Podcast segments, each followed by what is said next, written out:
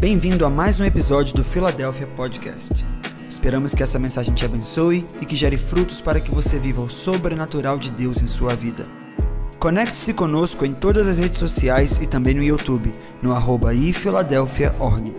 Que Deus te abençoe. Aleluia.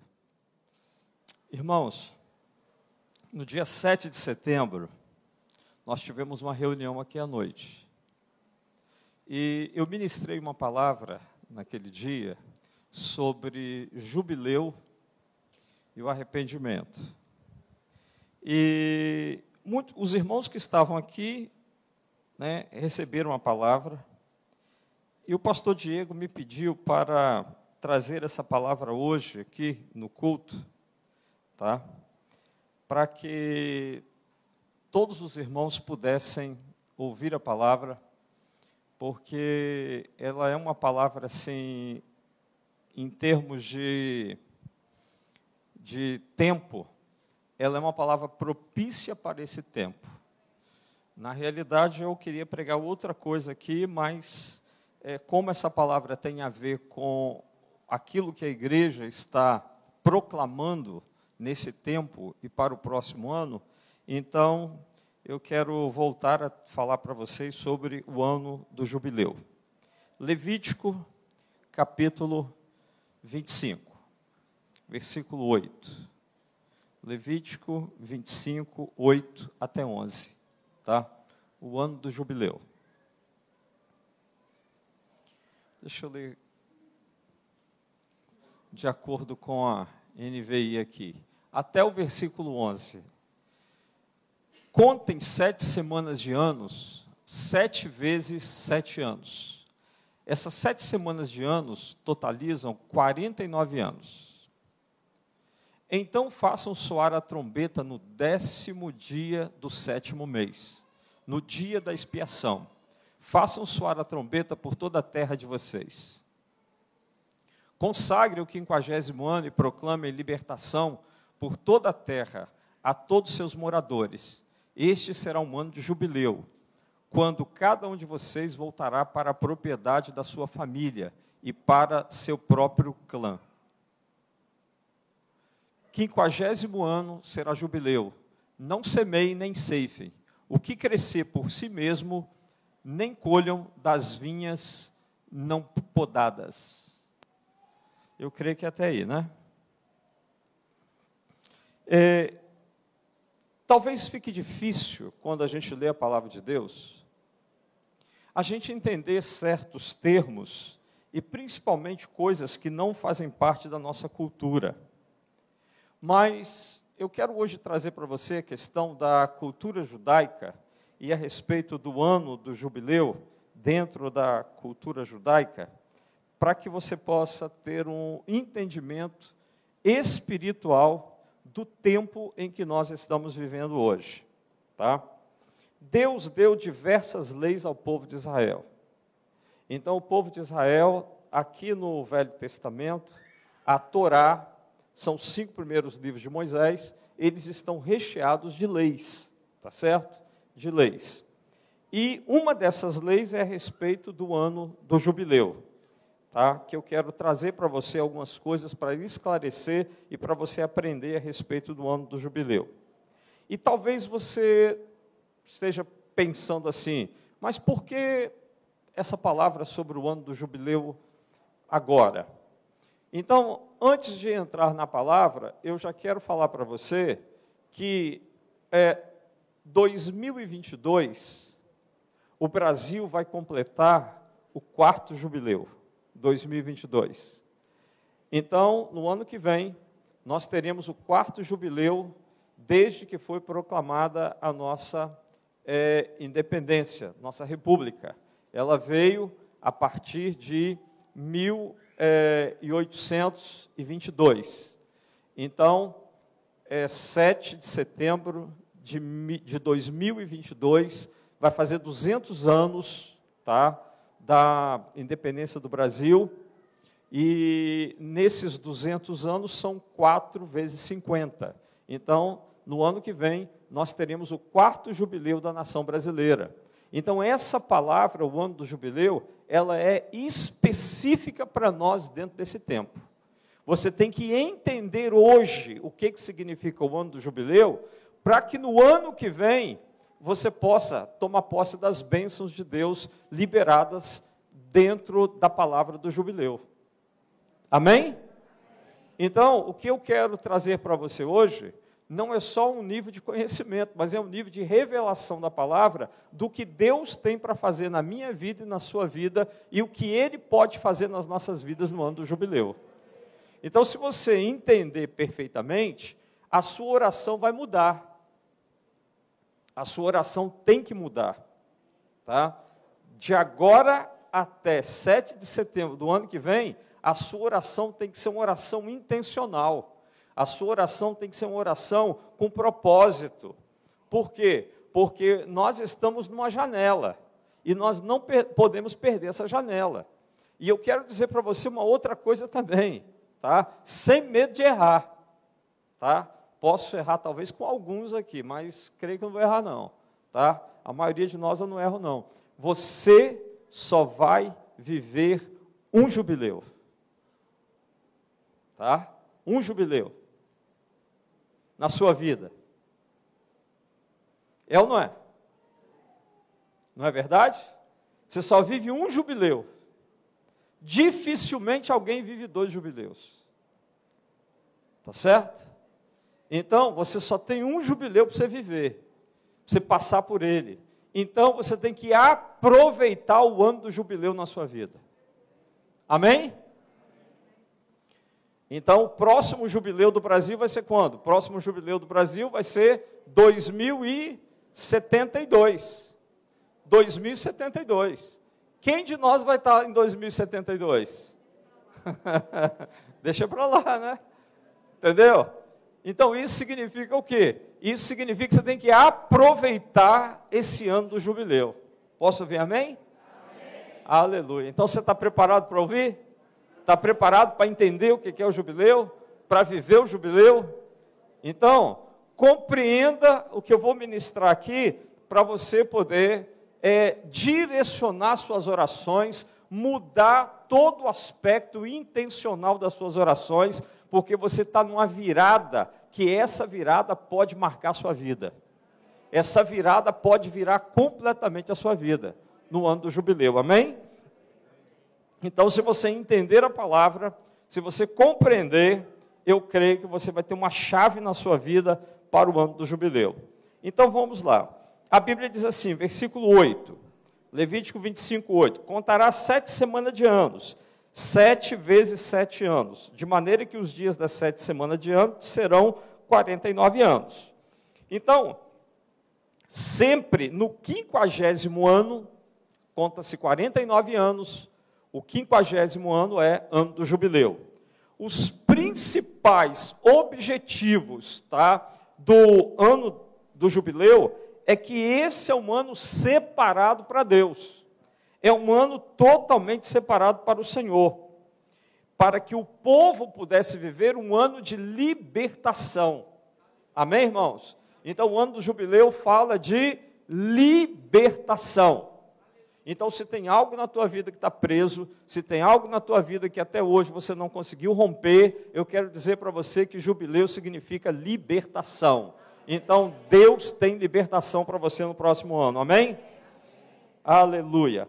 É também um tempo de restauração, um tempo de fé e de consagração ao Senhor, através de muitas práticas que eram feitas no ano do jubileu. Então, eu quero te dar alguns detalhes em relação ao ano do jubileu. A primeira coisa do ano do jubileu é em relação à terra. A terra. Tá? É, Salmo 24, versículo 1 diz assim: Ao Senhor pertence a terra e tudo que, que nela contém, o mundo e os que nele habitam. Amém? Então a terra é de quem? a terra é de Deus, do Senhor é a terra. Então nós percebemos claramente aqui que no ano do jubileu havia uma lei em relação à terra, tá? E isso era muito forte dentro de Israel, tá? E por que, que Deus estabelece uma lei em relação à terra? Para poder provar que a terra era dele e não era de ninguém. Então ele dava quem ele desejasse, tá certo? Então, quando acontecia o ano do jubileu, então todos aqueles que. É, eu quero que você compreenda aqui a divisão da terra. Vamos voltar um pouquinho atrás. Quando Josué entra na terra, Deus divide a terra. Essa terra aqui é de Manassés, essa é de Efraim, essa aqui é de Zebulon, essa aqui é de Naftali, a terra é toda dividida. Então vamos imaginar agora que o pastor Diego seja da tribo de Isacar e ele passou um aperto financeiro. Então ele foi e vendeu a terra dele. Um pedaço da terra dele foi vendida, tá? É, aqui no Brasil, se ele vende a terra dele, tá? Ele não tem direito de recuperar essa terra mais. A não ser que ele tenha dinheiro e o dono queira né, fazer um acordo e vender para ele novamente. Caso contrário, nunca mais vai ver essa terra. Só que na lei do jubileu, não. Na lei do jubileu, essa terra que ele vendeu, ele só vendeu até o ano do jubileu. Porque no ano do jubileu a terra tem que voltar a ser dele. Está entendendo? No ano do jubileu, a terra volta para a tribo original, volta para o dono original da terra. Então, o que, que Deus está trabalhando aqui? Deus está trabalhando que em Israel não deveria haver especulação de terra. Deus está trabalhando que em Israel, tá? Os aproveitadores não têm espaço dentro de Israel para poder ficar com a terra do outro tá? Não tem esse espaço para aproveitadores, tá? Então, tinha que ter respeito pelo direito de todos usufruírem da terra, tá? É isso que a palavra de Deus está falando. Então, as pessoas deveriam voltar às suas propriedades iniciais. Então, nesse ano do jubileu, é, cada um tornava para a sua possessão. Então, mesmo que a terra tenha sido vendida, mesmo que eu tivesse que vender minha terra, quando chega no ano do jubileu, eu tenho então que voltar à minha terra. Então, o que, que significa isso? Significa que se eu passei um aperto, eu estou na terra, tem 25 anos que eu estou na terra, mas eu passei um aperto. Então, o que, que acontece? Eu vendo a minha terra, vendi a minha terra. Eu tenho alguma esperança? Tenho. Qual é a minha esperança? Minha esperança é que mais 25 anos quando chegar no ano do jubileu, a terra volta para mim novamente. Amém? Então, o que, que Deus está querendo ministrar com isso ao meu coração e ao seu coração? Deus está ministrando para nós que, ainda que você tenha é, perdido alguma coisa, ainda que você tenha vendido o que é seu, ainda que você tenha desfeito de coisas que são suas, mas existe uma esperança na sua vida de que você não vai morrer sem isso, mas isso volta para a sua mão. Está entendendo? O que, que significa o jubileu? Significa que por mais que você tenha é, perdido alguma coisa, por mais que você tenha vendido algo, por mais que você tenha desfeito de alguma coisa que era sua, mas Deus está te dando uma esperança que você não vai morrer sem aquilo que Ele te deu, mas Ele tem um tempo na sua vida, é por isso que todos nós temos um ano do jubileu na nossa vida. Todos nós passamos por um jubileu, que significa o quê? O tempo da restauração, o tempo da restituição de Deus. Aí eu quero que você levante sua mão aos céus e eu quero declarar sobre você que aquilo que foi perdido, vendido, aquilo que você perdeu lá atrás, aquilo que é seu por direito, no jubileu Deus trará de volta à sua vida. Deus trará de volta para você. É o tempo de Deus trazer isso de volta para você. E o ano que vem é o ano do jubileu no Brasil. Então, querido, esse é o ano. Levanta a tua mão e se apropria, fala, profetiza, declara que em nome de Jesus você terá restituição de volta, porque será jubileu na tua vida no ano que vem. Amém? Aleluia. Glória a Deus. Glória a Deus. Então, o, quando a terra fosse vendida, tá? Ela deveria ser vendida, irmãos. É diferente daqui, tá? Porque se eu tenho uma terra e eu vou vender minha terra, então vamos imaginar que a minha terra tenha um valor de 500 mil. É o valor da minha propriedade, 500 mil. Mas eu estou vendendo a minha propriedade. Qual é o valor da minha propriedade? O valor da minha propriedade é que quem vai usá-la deveria pagar 500 mil por 50 anos. Mas imagine que já se passaram 10 anos eu estou na terra. E daqui mais 40 anos é o jubileu. Então eu não posso vendê-la pelo valor de 500. Eu só tenho que vendê-la pelo valor dos 40 anos que falta para o jubileu a terra é vendida, o valor da terra, ele é determinado até o ano do jubileu. Por quê? Porque o camarada que me comprar, ele sabe que ele só vai usar essa terra há 40 anos, depois ele vai ter que me entregar. Entendeu? Compreenderam, irmãos? Então, a venda da terra, ela era proporcional ao tempo que a pessoa fosse usar até o ano do jubileu. Então, quando chegasse no ano do jubileu, ele sabia que ele tinha que devolver. Tá certo? Então, todos que compravam a terra, ele pagava pela terra o valor que a terra valia até o tempo do jubileu. Tá? Então, o ano do jubileu era uma forma de Deus trazer restituição a todos aqueles que venderam, que se desfizeram, que passaram um aperto financeiro. Tá?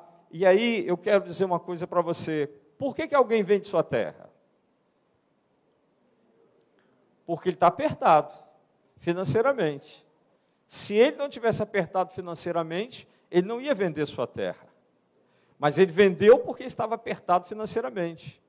Agora, ele vendeu a terra, mas Deus está dizendo: mesmo que você parte, passe por apertos financeiros e que você tem que se desfazer do que é seu, vai chegar a época em que aquilo que você é, é, saiu da sua mão, aquilo que você teve que negociar, isso vai voltar para você.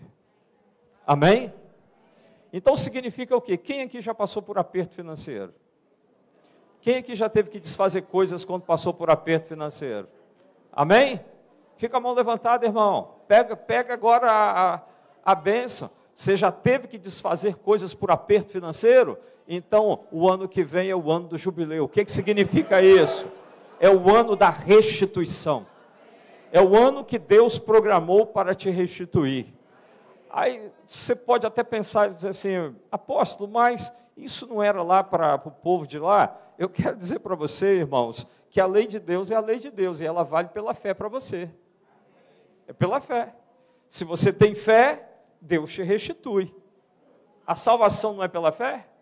Jesus morreu dois mil anos atrás. Você é salvo hoje através da fé. Assim, a, a, a salvação é uma lei espiritual. O sangue de Jesus foi derramado para perdão dos nossos pecados, isso é uma lei espiritual. Da mesma forma, jubileu é uma lei espiritual. Israel hoje não cumpre isso, porque Israel hoje entrou na terra agora não tem como eles fazerem isso, porque nem se tem as propriedades das tribos. Mas o que eu quero dizer para você, que essa lei espiritual ela é válida para a minha vida, válida para a sua vida, desde que nós nos apropriemos dela pela fé. Amém? E nós estamos no Brasil e o Brasil é jubileu. Glória a Deus por isso. Amém? Então olha para o teu irmão e diz assim, o ano que vem será o ano da sua restituição, meu irmão. Você não vai passar aperto financeiro mais. Fala com ele, seu aperto financeiro é só esse ano. Em jubileu tudo muda. Aleluia! Jubileu tudo muda.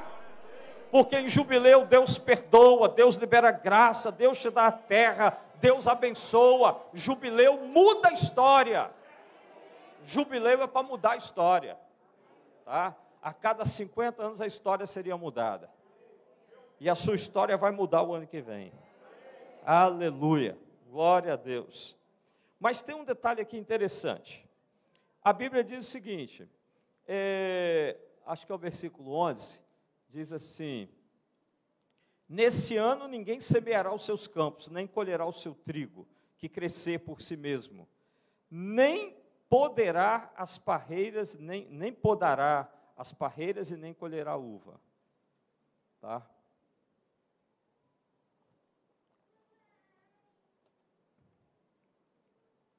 Presta atenção comigo. Nesse ano, não semeia. Se você não semeia, você não colhe. Não ceifa, o que nascer do campo, você não vai ceifar, você vai deixar lá no campo e vai morrer. Não vai colher as suas uvas, você não vai colher nada. Aí, quando a gente fala um negócio desse, aí aparecem os, os incrédulos, né? E diz assim: como é que eu vou viver? Porque o povo era o quê? O povo era um povo agrícola. O povo era um povo que vivia da plantação e da colheita. Aí Deus disse assim: quinquagésimo ano você não planta e nem colhe. E o que produziu o seu campo morre lá, mas você não colhe. Como que você vai viver? Você precisa da colheita. É um ano, não a semana não. É um ano sem você colher. Tá? Como é que fica? Um ano sem colheita. Irmãos, pensa nisso. Será que Deus não está entrando no campo do absurdo com a gente, não? Qual a ideia de Deus? Dizendo para você que você não vai colher nesse ano, você vai ficar tranquilo na sua, você não pode colher.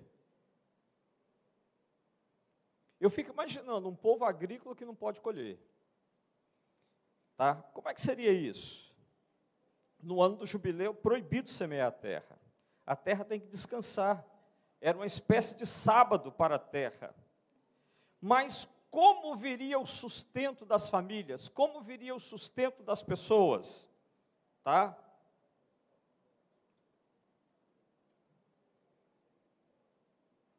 É a mesma coisa do sétimo ano.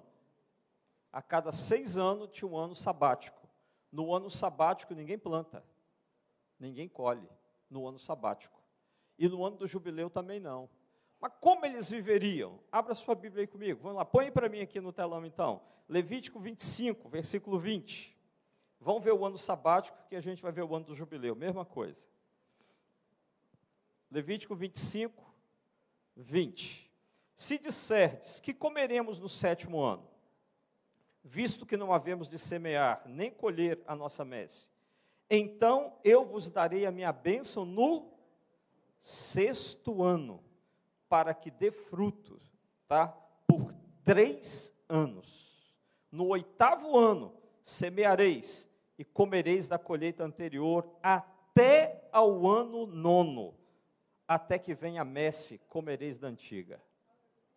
Então veja bem, se você não vai plantar no, no, no ano do jubileu, tá? Então o que, que Deus vai fazer para você sobreviver no ano do jubileu?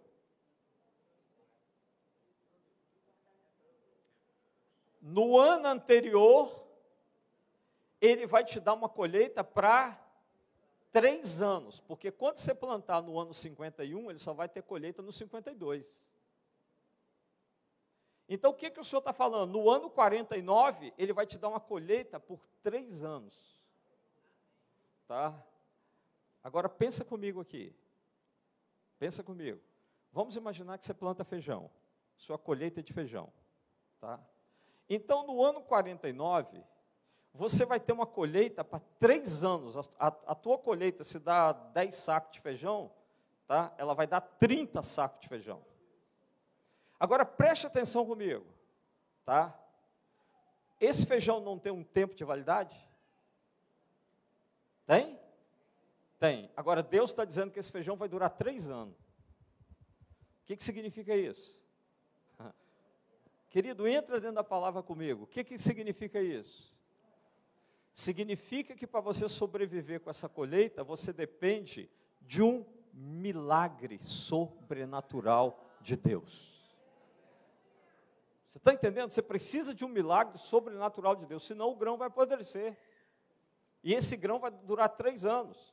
Mas o que você ainda não pegou, que você vai pegar agora, é o seguinte: é que no ano 49, Deus tem uma colheita três vezes mais. E se nós estamos no ano 49 para completar 50 anos o ano que vem no Brasil, isso significa que esse ano Deus vai abrir as janelas do céu sobre a sua vida e você terá uma colheita três vezes mais.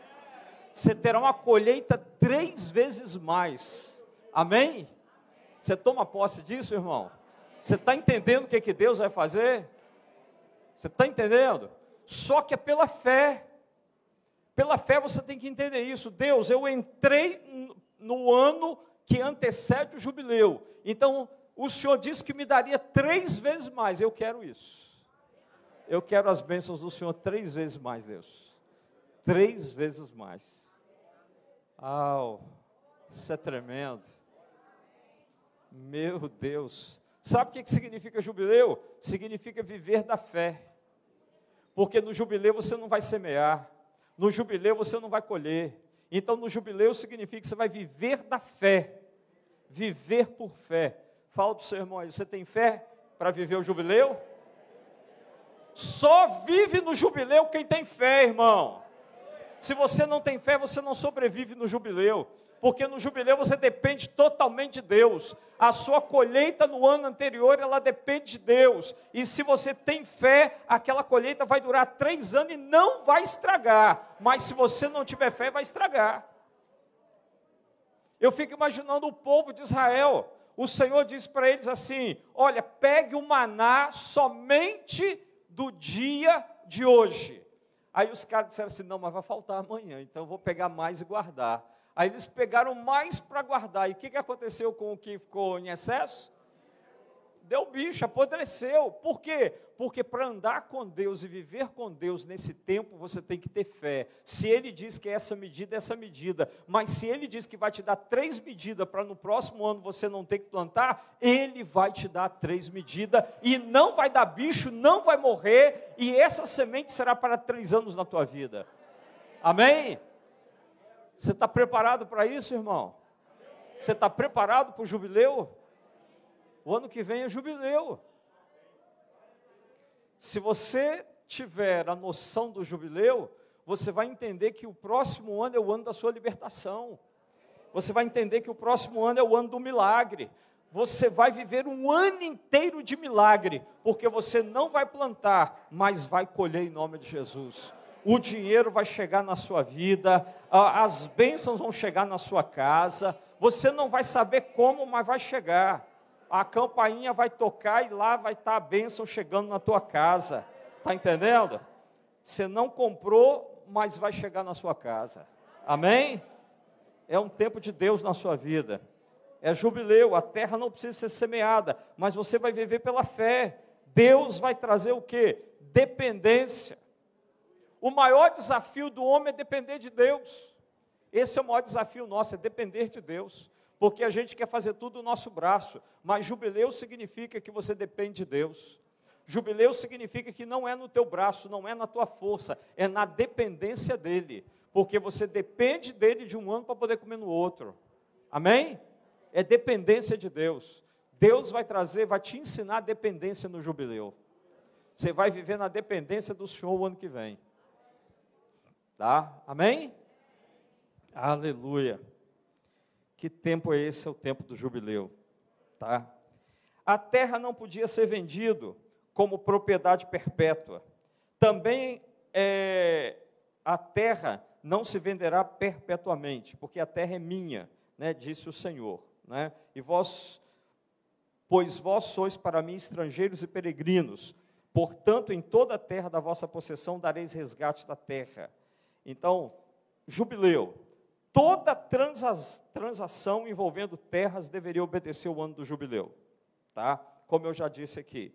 Então, o jubileu significa que a terra que você foi obrigado a vender volta, tá? Para a sua mão. Agora, é, havia também uma lei de que as propriedades em cidades muradas não estavam no ano do jubileu. Isso está em Levítico 25, 29 e 30. Quando alguém vender uma casa de moradia na cidade murada, poderá resgatá-la dentro de um ano, a contar da sua venda. Durante um ano será lícito o seu resgate. Se passando-se-lhe um ano não for resgatada, então a casa que tiver na cidade, que tem muros, ficará per, em perpetuidade ao que a comprou. Então, dentro da. Eu estou falando de campos abertos, mas quando uma casa está dentro da cidade, ela não está na lei do jubileu, ela está na lei do é, um ano. Tá? Então, a, a lei do jubileu é para os campos, tá certo? É, vamos aos levitas. Aos levitas. Os levitas tinham um direito especial. Eles eram uma exceção da regra. Os levitas tinham certos números de cidades dentro das terras das outras tribos. Eles tinham o direito de vender das suas posses por algum motivo que achasse importante e resgatá-las mais tarde pagando o preço ao comprador.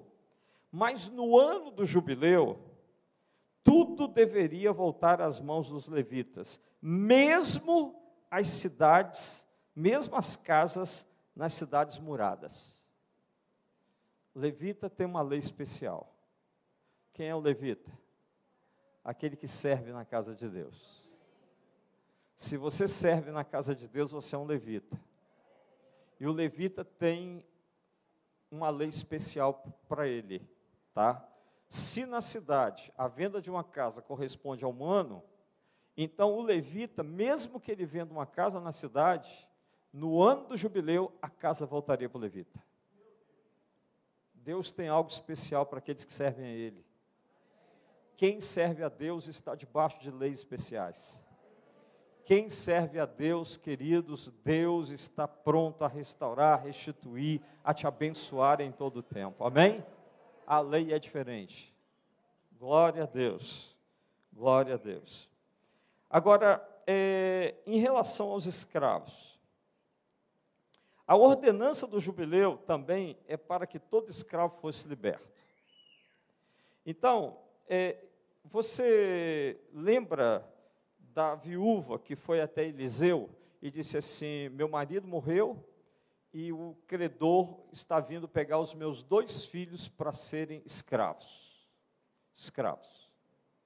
Então, em Israel, se você não tinha como pagar uma dívida, é, o credor podia pegar o seu filho ou você para ser escravo. E você seria escravo dele, tá?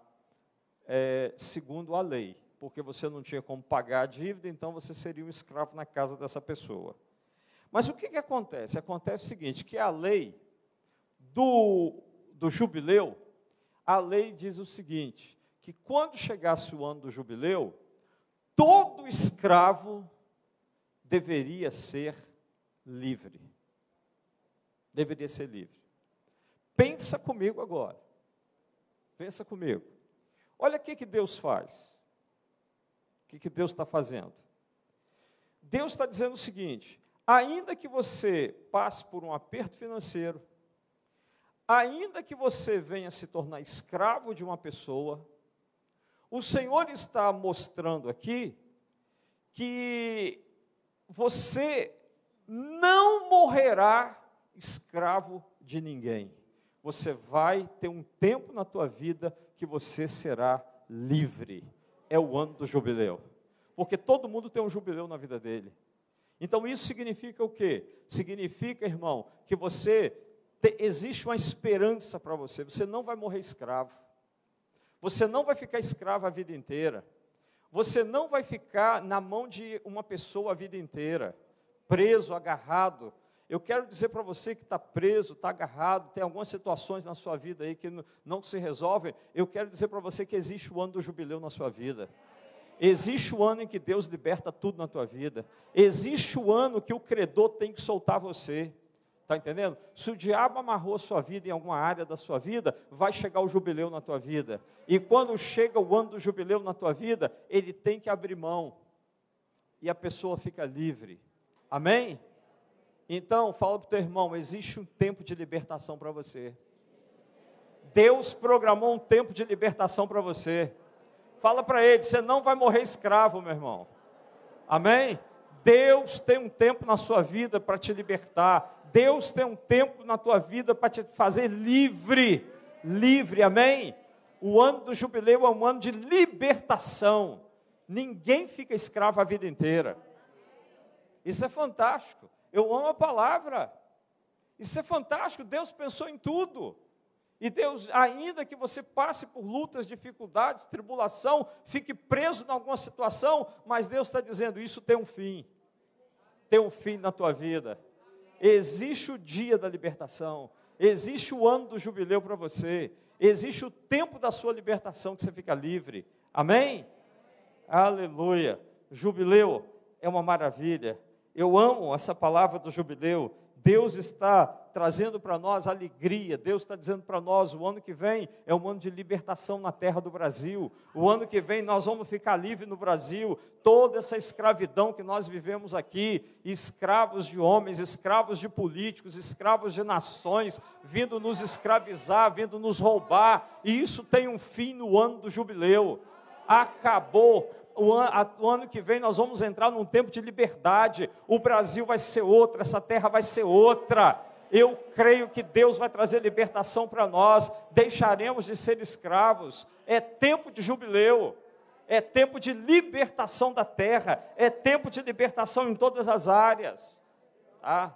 Deus tem algo para essa nação. As promessas de Deus para essa nação, para se cumprir, precisa de que haja um jubileu, irmãos. Amém? Agora, tem um detalhe interessante. No Levítico 25, 9 diz assim: Então, no sétimo, no mês sétimo, aos dez do mês, farás passar a trombeta vibrante. No dia da expiação, fareis passar trombeta por toda a vossa terra. Ó. No décimo dia do sétimo mês. É dia de quê? Da expiação. O que é o dia da expiação? É o dia do Yom Kippur, dia de expiação.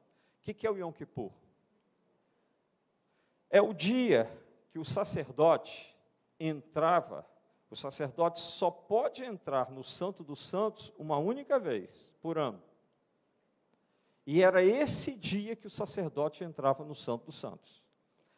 Ele, ele pegava dois bodes, e ele colocava a mão na cabeça de um bode e ele transferia o pecado e a transgressão para a cabeça do bode. Aí ele matava esse bode, pegava o sangue, é, vestia toda a roupa sacerdotal dele, limpa, bonita e cheia de campainhas embaixo, tá? Porque as campainhas faziam barulho. Amarrava-se o sacerdote na cintura e ele entrava lá no Santo dos Santos para levar o sangue lá dentro do, ao Senhor. Por que, que ele estava amarrado? Porque se Deus não aceitasse a oferta, Deus matava ele lá. Aí tinha que puxar ele pela corda. Então, preste atenção. O camarada entrava suando, né? ele não sabia se ia sair, né? Tá certo? Hã? Não sabia se ia sair vivo tá? Então você imagina, porque Deus poderia não aceitar. Deus poderia não aceitar o sacrifício. Então veja bem, querido, é antes do ano do jubileu, ele tem que fazer o quê? Ele tem que fazer a expiação pelo pecado. Ele tem que matar o animal e levar a Deus para Deus aceitar o sacrifício. Que, que sacrifício era aquele? Era o arrependimento nacional do povo. Se não houvesse arrependimento genuíno, Deus não aceitava o sacrifício. Então, eu estou falando para você que tem um ano do jubileu, tem um ano de bênçãos, tem um ano de devolução de tudo, tem um ano de restituição, tem um ano de libertação, escravo nenhum vai ficar mais, Deus vai libertar tudo, mas para isso Deus tem que aceitar o sacrifício. Se Deus não aceitar o sacrifício, não tem jubileu tá? Tem que ter um tempo de arrependimento. E o sacerdote entrava na presença do, de Deus para apresentar o sangue ao Senhor. E aí tem um tempo de arrependimento. O que, que eu quero dizer para você? Eu quero dizer para você, querido, que o ano que vem é o ano do jubileu nosso aqui no Brasil.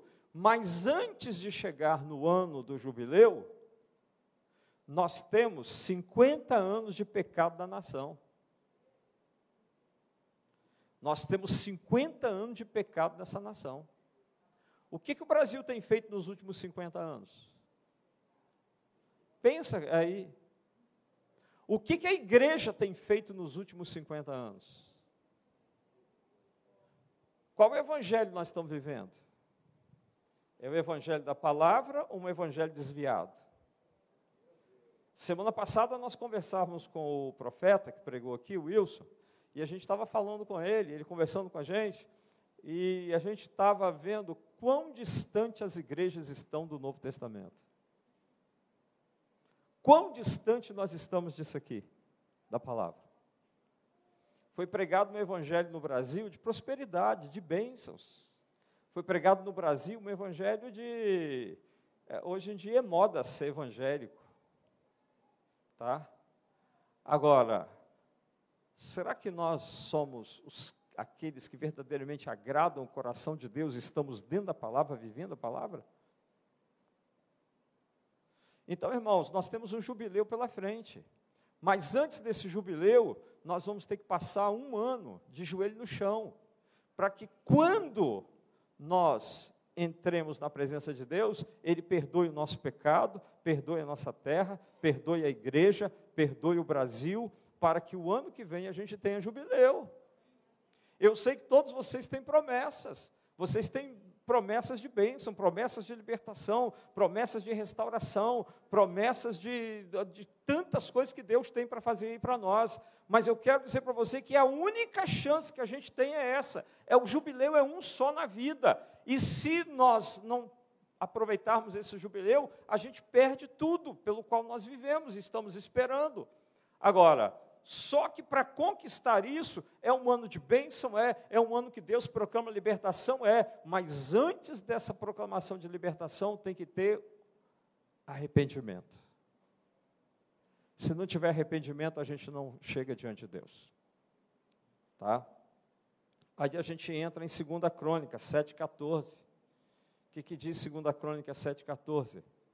Se o meu povo, que se chama pelo meu nome, se humilhar, orar, buscar a minha face, se afastar dos seus maus caminhos, eu ouvirei dos céus, perdoarei o seu pecado e curarei a sua terra. Então o que, que precisa fazer? Humilhar. Humilhar. Vamos começar pelo humilhar aí. Tá? O que é humilhar, gente? Nós temos visto um povo humilde, nós temos visto uma igreja humilde, nós temos visto uma igreja que se humilha diante de Deus. É difícil, hoje a gente só está pedindo, pedindo, pedindo e tomando posse de bênção, e é isso e aquilo. Mas que dê um povo humilde, que dê um povo que se humilha, que dê um povo que se dobra para ajoelhar, para orar. Eu sou de uma época em que as pessoas, no culto, as pessoas ajoelhavam. Hoje ninguém ajoelha mais, não, pastor Mir. É raro você chegar na igreja hoje e ver gente ajoelhada. Então parece que a, a, a, o, o, se humilhar, o ajoelhar, saiu do nosso, do nosso vocabulário, da nossa vida. Gente, tudo começa com humilhação. Tudo começa com a cara no pó. Tudo começa com a cara no chão. Tá? Se não tem cara no chão, se não tem a boca no pó, como a gente vai querer bênçãos de Deus? Como vamos querer que Deus nos abençoe, cumpra a palavra dele se a gente não passa por um tempo de humilhação? Eu quero dizer para você que a Bíblia diz assim: orar, ter vida de oração. E essa oração, meus irmãos, é uma oração de humilhação, é uma oração de arrependimento. Não é orar pedindo bênção, não, porque eu sei que todo mundo ora pedindo bênção. Orar pedindo bênção, todo mundo ora pedindo bênção, mas aqui né, nesse tipo de oração não. Por isso que eu estou dizendo para você que esse ano no Brasil nós temos uma pauta de oração. E essa pauta de oração é uma pauta de oração de arrependimento. Eu estou com um negócio para passar para você aqui, tem seis páginas de arrependimento dos pecados da igreja. Só da igreja. Tem seis páginas de ponto por ponto para se arrepender pelos pecados da igreja. Nós temos um ano para dobrar o joelho no chão e nos arrependermos pelos pecados da igreja. É coisa que você nem imagina. Tá? Mas nós temos que nos arrepender. A palavra de Deus diz: buscar a minha face. É tempo de buscar a face de Deus e afastar dos seus maus caminhos. O que, que, é isso? É um arrependimento verdadeiro. Agora, eu quero mostrar para você o que, que não é arrependimento. Então, vamos lá. Primeiro, o que, que não é arrependimento? Nós estamos hoje, é, no mundo hoje, nós temos visto algumas coisas no meio religioso e tem duas correntes que prejudicam a compreensão do arrependimento. O primeiro é o liberalismo. O liberalismo ensina que tudo é normal e não vê erro em nada, nada, nada, nada. Não reconhece pecado. Então, existe uma corrente hoje que não reconhece pecado. Que, não, foi um errozinho. Ah, o camarada fez isso, isso. Não, não, isso foi um erro da vida dele, mas já já ele acerta esse erro e tudo bem. Irmãos, você pode chamar o nome que você quiser, mas o que a Bíblia chama de pecado é pecado. O que a Bíblia diz que é pecado é pecado. O que a Bíblia diz que é iniquidade é iniquidade. Então tem uma corrente hoje que passa a mão na cabeça de tudo. Olha, e, e a, já, não é só passar a mão na cabeça do, do, do, do erro, do, do, pecador, não. O pior né, é, é, é, mais sério do que isso. Por quê? Porque agora já tem, é, para poder justificar os seus erros, eles já estão fazendo uma Bíblia, alterando na Bíblia onde estão os erros deles, para que as, a, eles possam satisfazer o seu ego, viver no erro sem ser condenado. Então muda-se a palavra. Então tem Bíblia aí de tudo quanto é jeito. Tem Bíblia aí do LGBT, tem Bíblia que já tirou tudo enquanto é pecado da Bíblia. Então, e nós temos que nos arrepender por causa disso. Nós temos que nos arrepender por causa desse liberalismo. Tira o pecado da palavra. Outra coisa é o legalismo. O legalismo é diferente, por quê? Porque o, legalismo ele só vê pecado no outro, ele não vê pecado nele mesmo. Então eu olho para o pastor Elmir, eu vejo os pecados dele, mas eu não, eu não peco. Eu não erro. Ele está errado nisso. Sempre o pecado está na vida do outro. Nunca a gente consegue olhar para dentro e ver o pecado na nossa vida. Então isso é o que? É o legalismo. É o legalismo, irmãos. Mas o que, que é arrependimento? O que, que não é arrependimento? Para a gente entender primeiro, o que, que não é arrependimento? É, assim, bem rápido para você, por causa do tempo, eu quero dizer para você que é, Atos 8, 17 a 24, conta uma história, tá? Uma história de Simão mágico. Então, esse camarada, ele foi um encantador, que ele enganava as pessoas com as suas ilusões, né? Mas através dos apóstolos, tá? O povo conheceu o poder de Deus, que é maior do que as mágicas. Então o Simão se converteu. No meio daqueles que recebeu o evangelho, o Simão também demonstrou crer por causa das maravilhas que eram realizadas pelos apóstolos. E quando Simão viu as pessoas recebendo o Espírito Santo, que as capacitava a operar milagres, então ele pensou que seria como uma mágica, que podia ser comprada. Chamou os apóstolos do lado e disse assim: Eu quero comprar, eu quero pagar. Quanto você quer para me dar esse poder também? Então, querido, o que, que a gente percebe aí? A gente percebe que o camarada teve uma conversão, mas não era uma conversão genuína. Tá? Aí Pedro repreendeu esse camarada severamente. E Simão, porque estava interessado em lucrar através do dom espiritual, ele foi humilde e pediu que orassem por ele para que ele não fosse castigado por Deus. Agora, a questão é o seguinte: ele se arrependeu ou não? Aí que está o detalhe. O exemplo de Simão ele demonstra que não houve arrependimento sincero quando ele ouviu o evangelho pela primeira vez. Tá? Porque se ele tivesse arrependido de fato, ele não iria querer usar do evangelho para obter lucro. Então, que arrependimento é esse? Isso não é arrependimento, irmãos. Isso é medo. Isso é medo. Então, medo não é arrependimento. Existem pessoas que dizem estar arrependidas, porque estão com medo de colher o que plantaram, tá? E a gente não pode confundir medo com arrependimento, tá certo? O verdadeiro arrependimento traz segurança, tá? De que não tem mais condenação. Mas o Simão, ele não demonstrou esse verdadeiro arrependimento.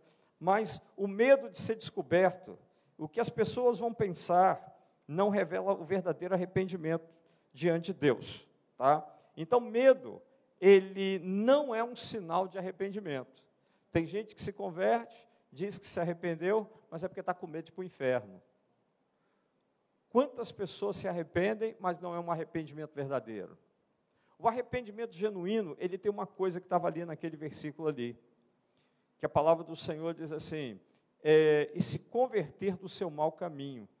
Todo arrependido, ele fala o seguinte: ele está andando no caminho errado. Quando ele se arrepende, ele dá meia volta e retorna.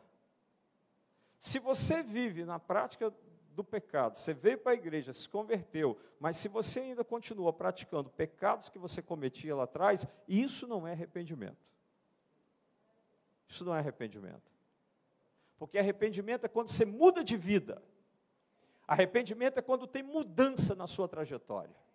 Se não tem mudança na tua trajetória, não tem arrependimento. Você pode ter tido medo, você pode ter tido o que for, mas não arrependimento.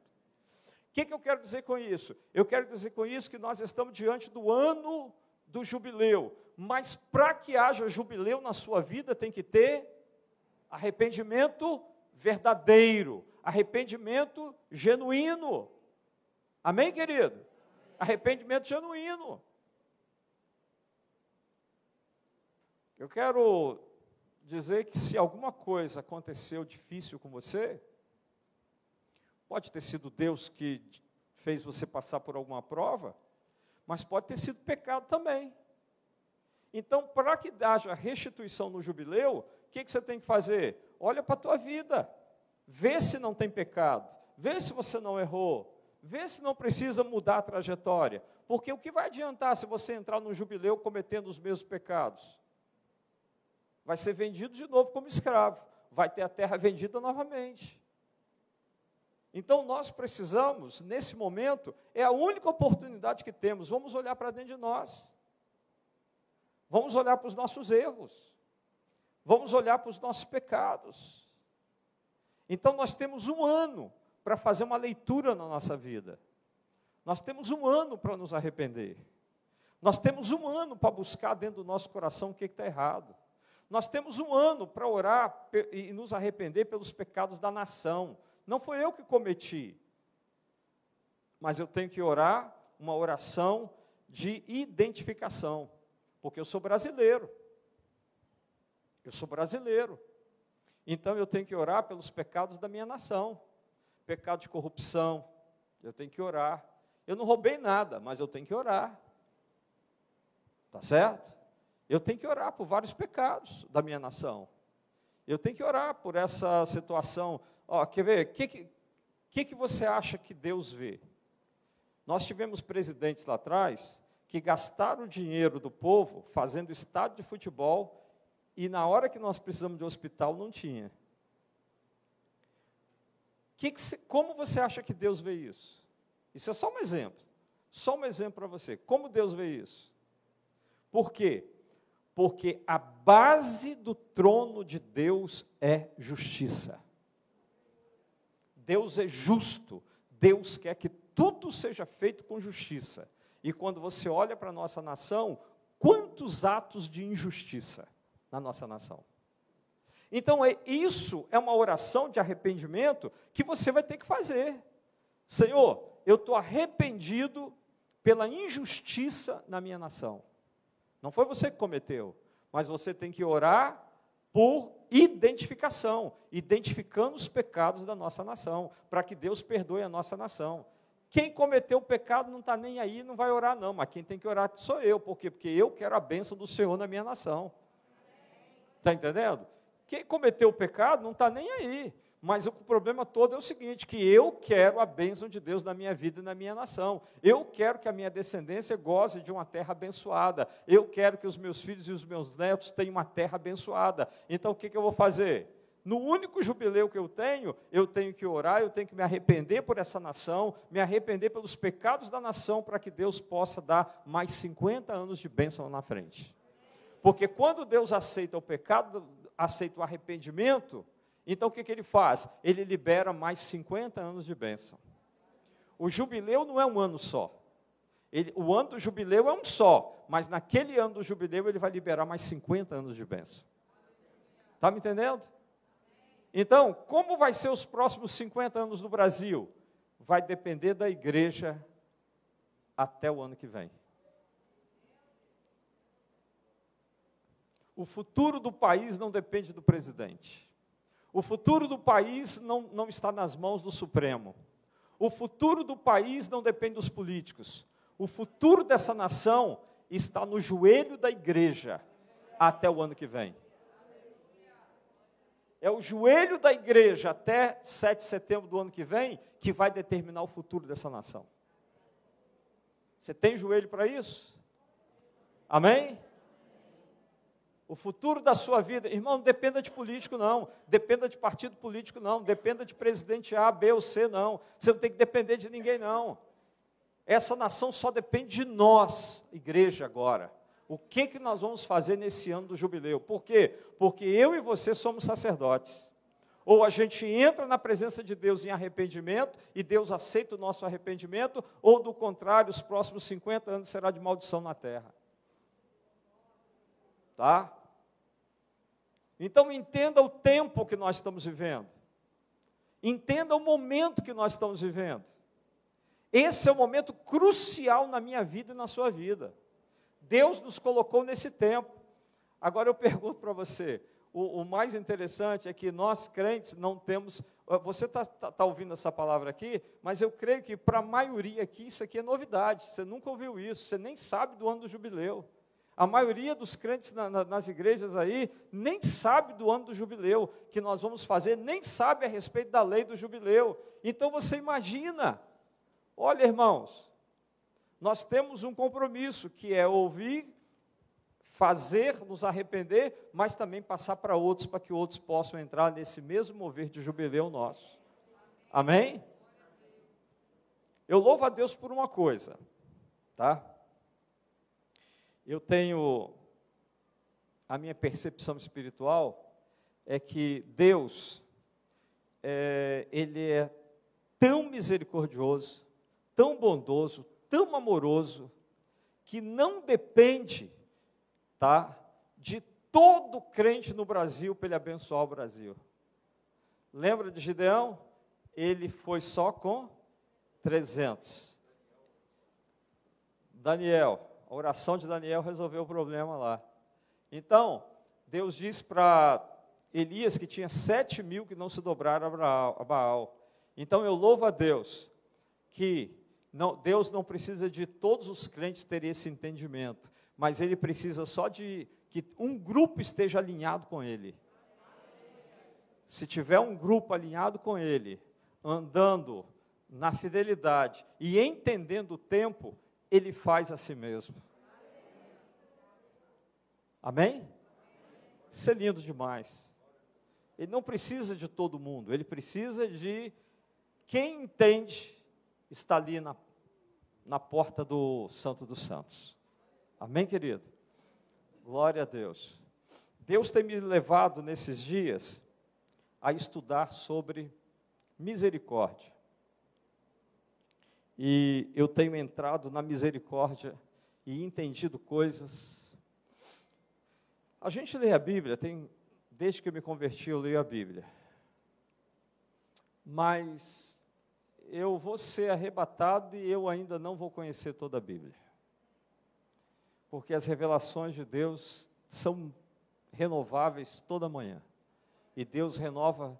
E agora quando você entra para entender a misericórdia de Deus, eu fico constrangido em entender a misericórdia de Deus. Eu estou. Não tem nem palavras para te dizer quando eu começo a entrar para entender o que é a misericórdia de Deus.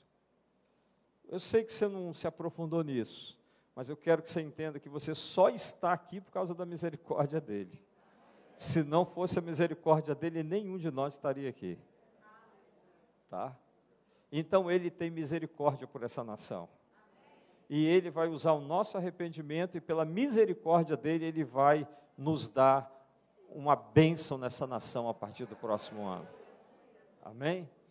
Eu queria terminar essa palavra agora em que nós pudéssemos é, nos ajoelhar e orar um pouco, tá?